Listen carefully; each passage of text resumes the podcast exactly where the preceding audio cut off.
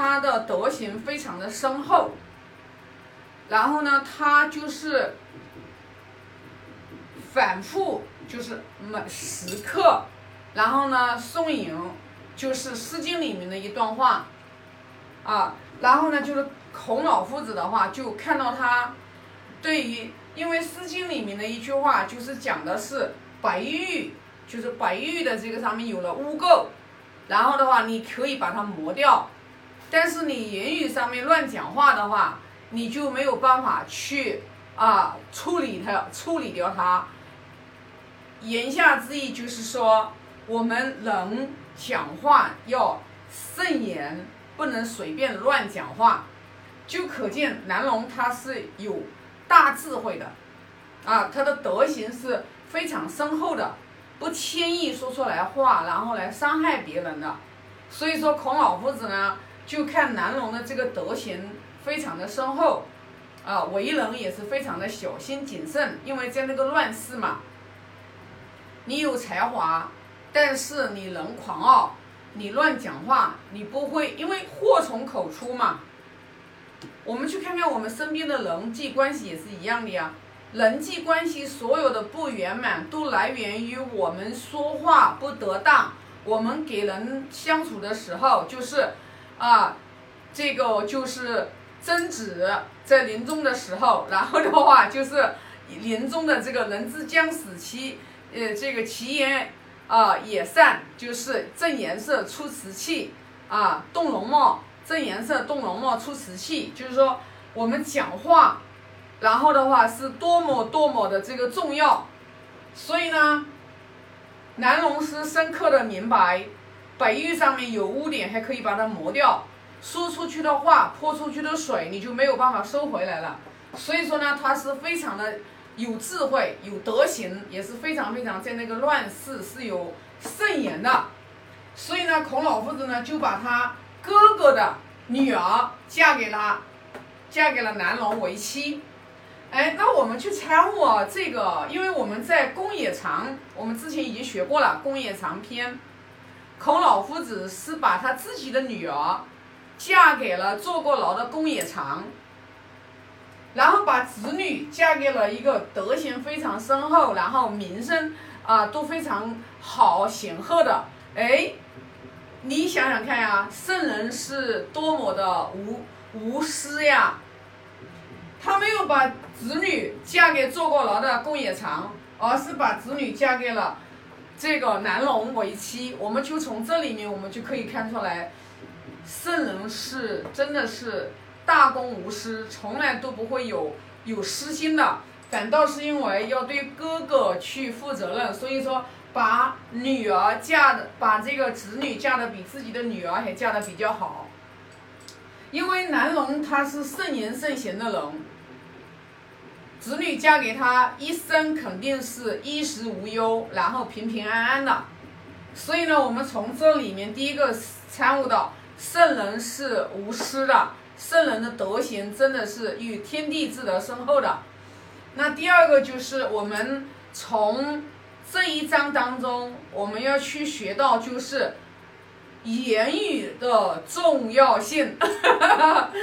这一点，我现在为止啊，我都已经这五十多岁的人了，我也是真的很惭愧。说实话，也就是说今年才真正的。悟进去一丢丢，知道人讲话不能乱讲。人讲话，二零一八年我们达观师傅就跟我们讲，我们要么不讲话，我们一讲出去的话就一定要是对别人有益的，要对别人有益的。说出去的话，废话不说，要说就要对别人有帮助。但是这个前提。一定一定是你首先要有一个智慧，你没有智慧，你是不知道哪句话该讲，哪句话不该讲，你又如如何来慎言呢？这个是我到今天为止我深深的领悟。我们一个人，就是说，《论语》里面一直给我们讲君子人，我们要忘智、仁、勇这个。三个达德，达德啊，这个德是通的，达德。那首先一个，你就要有智慧。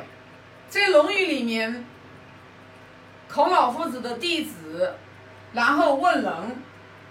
就是说谁谁谁他能吗？谁谁谁他能吗？孔老夫子除了管仲之外，没有一个。管仲他也是勉勉强强的去说，如其人，如其人，算他人，算他人。为什么要算管仲人？因为管仲辅佐齐桓公，啊，九合诸侯，一匡天下，民道于今，就是孔老夫子讲话的那个年代，受其次，就是说，因为就是不会在诸侯国与诸侯国之间去分战争嘛。因为如果说诸侯与诸侯之间打仗，那最受苦的一定是老百姓，要去抓男丁呀。所以说，孔老夫子说：“未治焉得人？”那一个人他如果说真正的话，他要去慎言慎行，他没有智慧，他怎么可能会慎言慎行呢？首要的前提，他必须要要具备有智慧。智慧怎么来呢？智慧，我们为什么就是我们师傅一直要教我们要去静坐，啊，要去静坐，因为智慧一定是戒定，然后才会这个会才能打开，啊，一定是，一定是从这个里面来，一定。那《论语》里面，我就一下子就想不起来是哪些话是要生智慧的，反正就是我们大家都知道。我特别是学佛的人，大家都明白，你想要生智慧，你就一定是要戒定慧，因为它是连在一起的。戒就是什么呢？你一定要去，你要要要有自律。慎言慎行其实就是戒，就是说我们要去不该讲的话不去讲，不该做的事不去做，不该说的就是所有的就是不能做的，不应该做的，你要去控制你自己，你去不做，这就叫戒。不是说哎呀，我为所欲为，我想说什么我就说什么，那不是的。所以说呢，我们就是想要打开智慧，我们肯定就是要去约束我们自己，然后的话就是说，也是培养我们的定力。比如说我们看到这件事情，我们要是以前啊，我们会忍不住的把话说出口，但是现在我们想要去提升我们的智慧，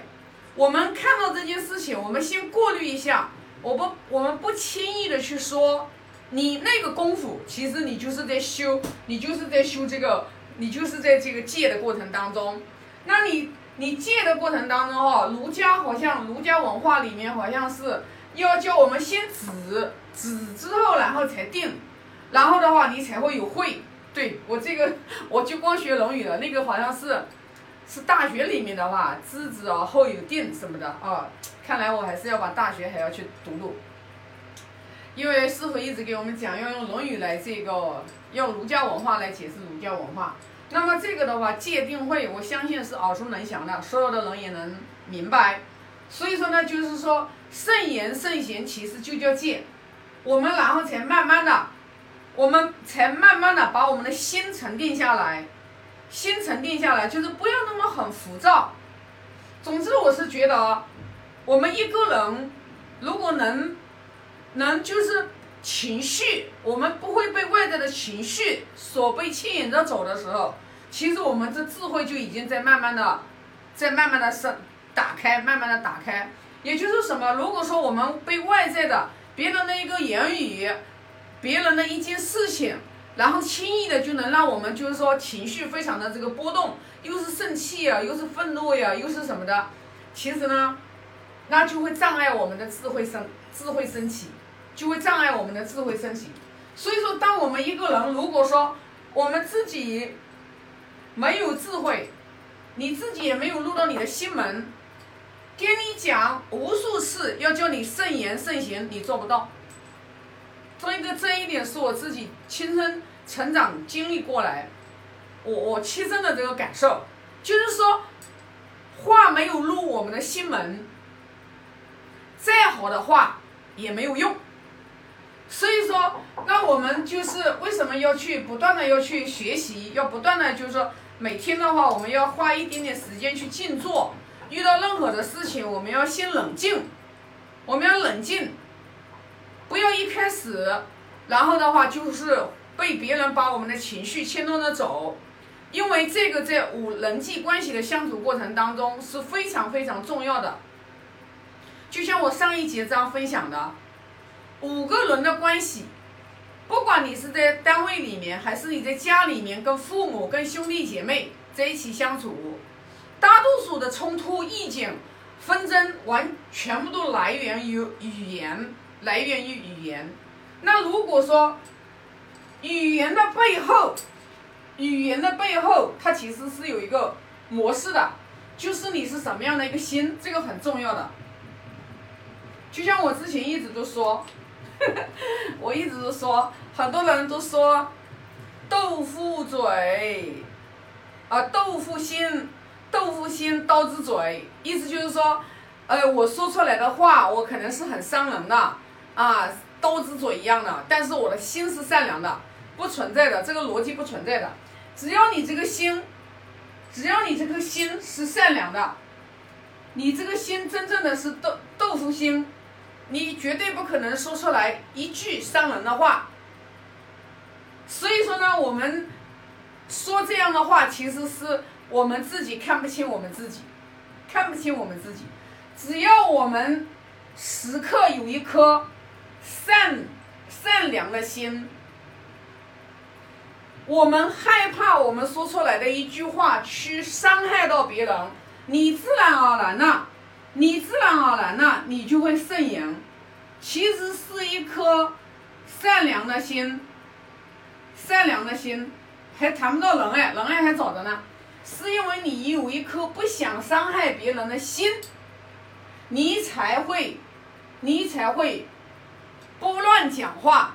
那么在乱世，肯定也有一个保护自己的心。你要保护自己嘛，啊，你不保护自己怎么办？保护自己的心，对不对？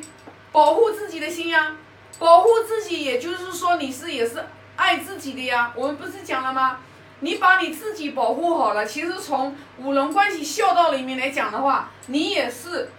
你是成全了你的孝呀。因为如果像，尤其是像我们，我们现在是和平时代啊，那么就是不会，除非是去就是，呃，很少有这种就是说，除非这种疫情啊，然后你去帮助呀，然后有可能会染上病毒。正常情况下，一般说，呃，这种就是。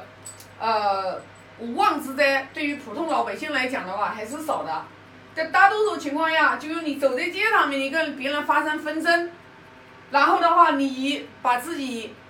这个伤害了，那这就是因为你自己是没有一颗保护自己的心，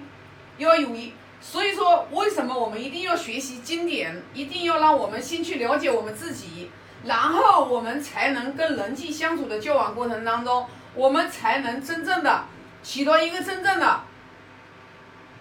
独善其身，你才能保护好你自己，你才能有你最后你才能修饰好了之后，你才能有有能力，然后去帮助更多的人。所以呢，就是说圣言的背后的前提其实是自己的一颗心，啊，一颗不伤人的心，一颗保护自己的心。然后来决定的，因为只要你人际关系，因为言语而发生冲突，彼此都不好。所以说呢，学了这一章之后的话，我我最大的领悟，我我以后也会去进行，在讲话这个板块，我一定要去修这个内功，一定要去修这个内功。啊，该讲的话要讲，不该讲的话一句都不要讲。这个呢，就是要看时间的，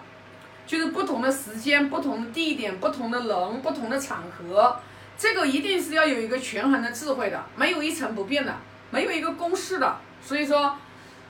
只有把智慧打开了之后，我们才能在千变万化的人际关系当中很好的去运用。啊，那么就是这一章的话，我就分享这么多啊。现在发个大愿，愿老者。